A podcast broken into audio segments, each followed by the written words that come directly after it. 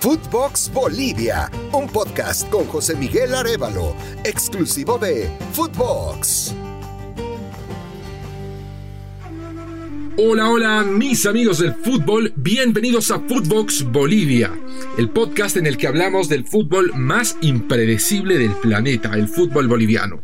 Los saluda José Miguel Arevalo, dándoles la más cordial bienvenida a nuestro quinto episodio. Los saludo desde La Paz, Bolivia una ciudad llena de contrastes y particularidades. Entre sus particularidades está el hecho de que La Paz es la sede de gobierno de Bolivia. No es la capital, la capital de Bolivia es Sucre, pero en La Paz trabaja el poder ejecutivo y el poder legislativo. Esto le ha valido a La Paz ser sede de muchos conflictos sociales, políticos, desde la era republicana hasta el día de hoy, desde la fundación de Bolivia hasta el día de hoy, La Paz siempre ha tenido toda serie de, complicaciones. Y es que, irónicamente, en La Paz lo que menos hay es paz.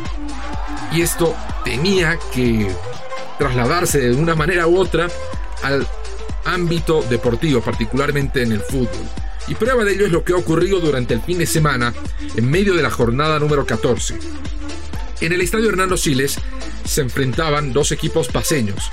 Bolívar, local, y Always Ready, que hoy eh, representa la ciudad del Alto, que es una ciudad satélite de La Paz, está a menos de 20 kilómetros conduciendo, es donde está el aeropuerto internacional, son ciudades eh, que son muy próximas y hay mucha gente que vive en La Paz y trabaja en el Alto y viceversa. Bueno, hubo una situación muy particular. Ganó Ready, ganó 2 a 0, una victoria que se la contabiliza de visita, en medio de muchísimas críticas a un sector que es permanentemente cuestionado en el fútbol boliviano, que es el arbitraje. Y no hay ningún misterio al señalar que el arbitraje boliviano pasa por probablemente su peor momento. No hay árbitros bolivianos en partidos decisivos en copas internacionales, ni en Libertadores, ni en Sudamericana, ni siquiera los árbitros bolivianos han tenido una participación activa en la Copa América. Más allá de que Bolivia ha sido uno de los primeros equipos en eliminarse, los bolivianos, eh, los árbitros, casi ni han sido tomados en cuenta. Y no es gratis. Los arbitrajes vienen siendo cuestionados con sobradas razones por locales y visitantes, y hay problemas estructurales muy profundos en el arbitraje boliviano.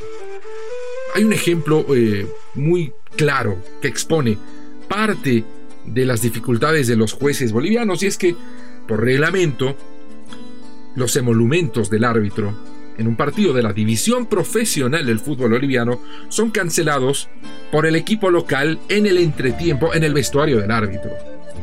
Entonces se darán cuenta más o menos por dónde va la precariedad con la que dirigen los árbitros, con la que se preparan y los errores subsecuentes que esto genera.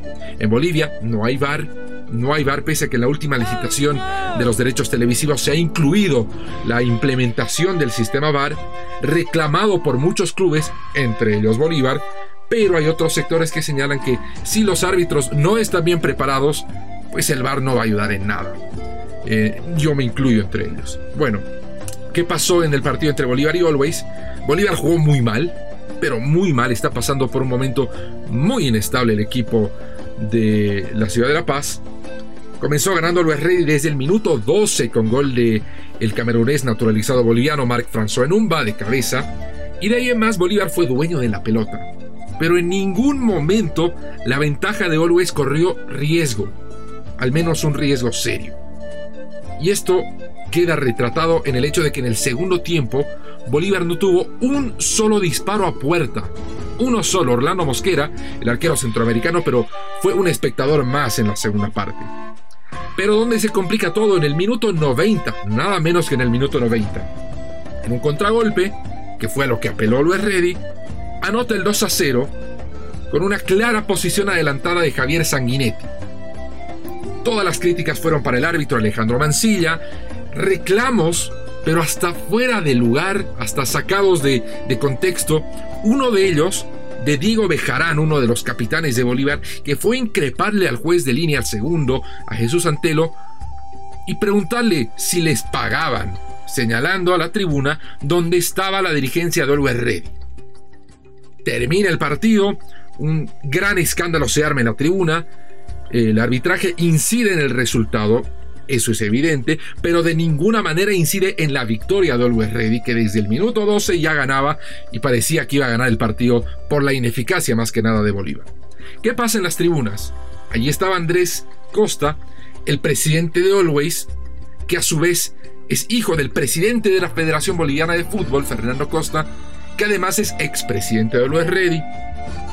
Los hinchas de Bolívar que estaban en la tribuna se enojan contra el equipo, contra el árbitro y contra el presidente de Always, que estaba en la tribuna, les digo, no estaba en un palco, no estaba en una sala VIP, no, estaba en la tribuna, en la grada. Y ahí se, eh, da una serie de insultos, rodeado de algunos dirigentes de Always Ready, que también provocaron a los hinchas de Bolívar. Eh, fue un cruce realmente muy tenso. Después del cual el presidente de Always Ready, Andrés Costa, habla con mucha serenidad, con mucha tranquilidad, buscando ponerle paños fríos a la situación. Que es totalmente entendible, pero sí es bueno que sepan, yo no tengo la culpa de que su equipo esté pasando por un mal momento. Nosotros hemos venido a hacer nuestro trabajo, nosotros nos debemos a toda la ciudad del Alto que nos apoya y, agradecidos por todo el apoyo que, siempre nos dan. Cuando eh, Ready marcó el segundo gol ya la gente, la gente no tuvo paciencia y seguramente descargó la bronca eh, de esta derrota hacia, hacia nosotros, dirigentes y jugadores de la reserva que han venido a presenciar un espectáculo. Pero como te digo, yo, yo les entiendo porque yo también soy hincha y en su momento también he reaccionado. No hay ningún problema y esto quedará como un partido de fútbol donde Oliver ha hecho bien las cosas, contentos de ganar un equipo tan grande como Bolívar nosotros humildemente vamos a seguir trabajando para que Oliver Ready. Nosotros sabíamos que teníamos que jugar al contraataque, sabíamos que eh, podíamos hacerles daño de esa manera y creo que eh, ha salido bien. Y por si a todo este pintoresco cuadro le faltaban más colores, aparecieron los colores de quién? De Strongest, el otro equipo de la ciudad de La Paz, que en este momento es el líder del campeonato con 34 puntos. ¿Cómo aparece Strongest? Es el próximo rival de Always Ready. Van a jugar entre semana. Es un partido reprogramado de una fecha anterior. Y bueno, el técnico de Strongest, el paraguayo Gustavo Florentín, aprovechó para asistir al partido, para ver a su próximo rival. Y en el medio del calor, de los gritos, de los reclamos, nos acercamos a Gustavo Florentín y le preguntamos qué opinaba de lo que acababa de ocurrir. Y él fue muy frontal, muy directo y dijo que todo esto era muy sucio, muy sucio. la verdad que muy sucio, muy sucio de parte de Oliver Radi, muy sucio. Ya sabemos lo que nos espera en su cancha, así que vamos, vamos prepararnos con todo. ¿Qué opinión le merece la, crítica de la hinchada con justa razón, con justa razón, con, con justa razón, muy sucio, la verdad muy sucio todo. No queda claro a qué se refirió Gustavo Florentín con eso de muy sucio. No eh, lo quiso aclarar después, ya estaba en medio de la gente y era muy complicado entrar en mayores explicaciones. No sabemos si se refirió al hecho de que Oliver Ready apeló al contragolpe, se dedicó a defenderse, muy efectivo, muy eficiente, para nada vistoso, pero yo creo que eso importa muy poco o si se refirió a alguna situación reclamada por los hinchas de Bolívar, por supuesto, que tiene que ver con el arbitraje y alguna situación que pueda favorecer Always Ready por motivos que, bueno, creo que quedan claros. Lo que sí está bien marcado es que Florentín ha calentado la previa de otro partido que va a ser seguro con muchos, muchos ingredientes y de los picantes, el que van a jugar entre semana en la ciudad del Alto, la ciudad aledaña a eh, La Paz, Always Ready y Strongest. Pero lo que queda todavía más claro es que definitivamente en La Paz lo que menos hay es paz. Y a propósito, ¿se acuerdan que hablábamos de este fútbol que es una máquina de triturar entrenadores? La última vez que habíamos tocado el tema había perdido su trabajo el técnico de Real Potosí, Armando Ibáñez, Desde aquel entonces, hace dos fechas, otros dos técnicos han sido despedidos. Uno es eh, Robato, el argentino que fue técnico de Nacional Potosí, lo reemplazó Alberto Illanes.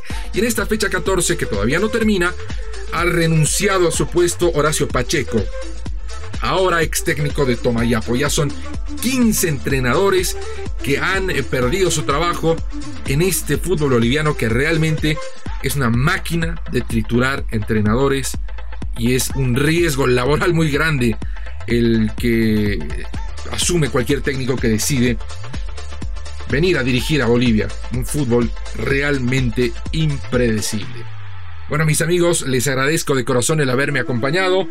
Este ha sido el quinto episodio de Footbox Bolivia. Les recuerdo, tenemos nuevos episodios los lunes y los viernes que ustedes los pueden encontrar en su plataforma de podcast favorita. Muchas gracias y hasta la próxima. Footbox Bolivia con José Miguel Arevalo, podcast exclusivo de Footbox.